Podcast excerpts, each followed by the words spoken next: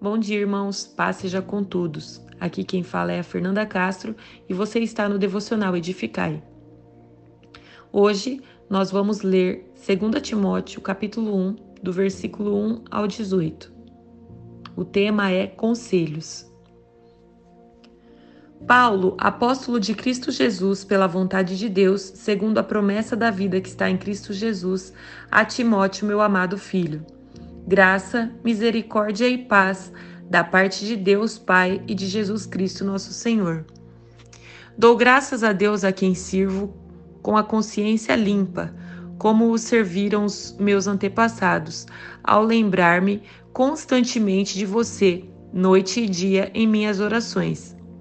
Lembro-me das suas lágrimas e desejo muito vê-lo para que a minha alegria seja completa. Recordo-me da sua fé não fingida, que primeiro habitou em sua avó Lloyd e em sua mãe Eunice, e estou convencido de que também habita em você. Por essa razão, torno a lembrar-lhe que mantenha viva a chama do dom de Deus que está em você, mediante a imposição das minhas mãos. Pois Deus não nos deu espírito de covardia, mas de poder, de amor e de equilíbrio. Portanto, não se envergonhe de testemunhar do Senhor, nem de mim, que sou prisioneiro dele, mas suporte comigo os sofrimentos pelo Evangelho, segundo o poder de Deus, que nos salvou e nos chamou com uma santa vocação, não em virtude das nossas obras, mas por causa da sua própria determinação e graça. Esta graça nos foi dada em Cristo Jesus desde os tempos eternos sendo agora revelada pela manifestação de nosso Salvador, Cristo Jesus. Ele tornou inoperante a morte e trouxe à luz a vida e a imortalidade por meio do Evangelho. Deste Evangelho fui constituído pregador, apóstolo e mestre. Por esta razão também sofro, mas não me envergonho porque sei em quem tenho crido e estou bem certo de que Ele é poderoso para guardar o meu depósito até aquele dia. Retenha com fé e amor em Cristo Jesus o modelo da sã doutrina que você ouviu de mim. Quanto ao bom depósito, guarde-o por meio do Espírito Santo que habita em nós. Você sabe que todos os da província da Ásia me abandonaram, inclusive Fígelo e Hermógenes o Senhor conceda misericórdia à casa de Onesíforo, porque muitas vezes ele me reanimou e não se envergonhou por eu estar preso. Pelo contrário, quando chegou a Roma, procurou-me diligentemente até me encontrar. Conceda-lhe o Senhor que naquele dia encontre misericórdia da parte do Senhor.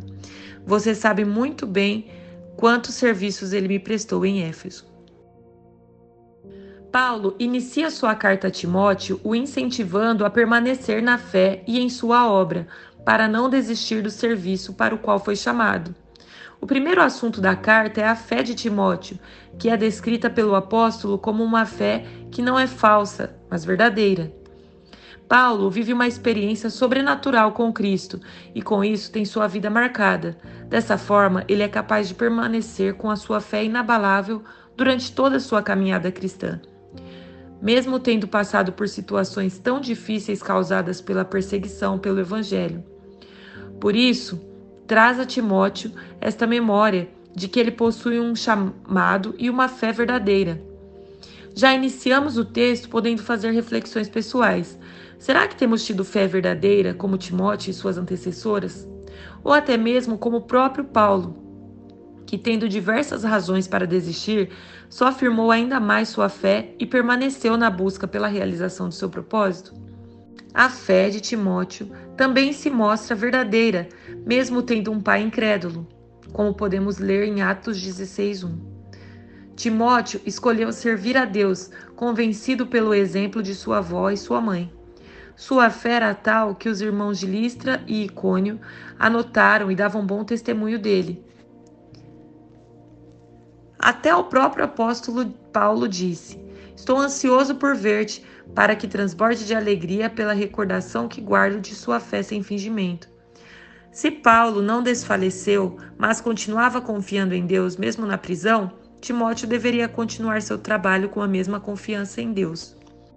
Outro ponto que foi levantado por Paulo nesta carta são os dons de Deus que Timóteo recebeu através da imposição de mãos do próprio apóstolo. Timóteo recebeu um dom espiritual pela imposição de mãos e precisa usá-lo sem medo, de acordo com o poder, amor e moderação de Deus. Além deste dom espiritual, Paulo lembra a Timóteo de outro dom que recebeu, o chamado na graça de Deus para sofrer junto com Paulo no ensino da palavra. Neste ponto, podemos acatar esse conselho de Paulo para nós na nossa vida cotidiana. Será que temos usado os dons que Deus nos deu para fazer a vontade dele? Sofrer por fazer o bem é um dom de Deus que faz o servo fiel crescer. Suportem as dificuldades, recebendo-as como disciplina. Deus os trata como filhos. Isso é o que diz em Hebreus, no capítulo 12, no versículo 7. Ou seja, quando somos submetidos a dificuldades provenientes da nossa fé, perseguidos ou até mesmo zombados por amigos por falarmos ou praticarmos aquilo que o Senhor nos ensina, estamos executando um dom que vem de Deus. Por isso, não devemos ficar tristes, mas nos alegrar, pois sabemos que o fruto desse sofrimento, mesmo que pequeno, se comparado ao sofrimento de Paulo, será grande, porque virá de Deus. E por fim, outro conselho que Paulo traz é exposto através dos exemplos das outras pessoas. Mesmo quando muitos deixaram de atender Paulo na prisão, Onesíforo se esforçou sozinho, além do que se esperava, servindo Paulo. E não somente a ele, mas a Cristo. O exemplo dele iria encorajar Timóteo a ficar firme no serviço a Cristo, mesmo se estivesse sofrendo sozinho, ciente de que o galardão virá da parte do Senhor naquele dia. É muito importante que vivamos em comunhão, pois quando estamos nela, podemos presenciar exemplos de fé, e esses exemplos nos farão permanecer na presença de Deus, fazendo a vontade dele. Quando estamos sozinhos, podemos achar que as nossas ações em Cristo são falhas e fracas, ou até mesmo dispensáveis. No entanto, quando presenciamos outras pessoas no mesmo propósito, temos exemplos do que fazer e como fazer. Dessa forma, desistir se torna mais difícil e permanecer a resposta mais correta. Que possamos estar atentos às palavras que o Senhor tem nos dito e a nossa fé possa se tornar a cada dia mais inabalável e verdadeira, assim como a de Timóteo. Que através da palavra de Deus possamos estar cada dia mais firmes no nosso propósito, vivendo em comunhão e seguindo exemplos uns dos outros. Um forte abraço e até a próxima!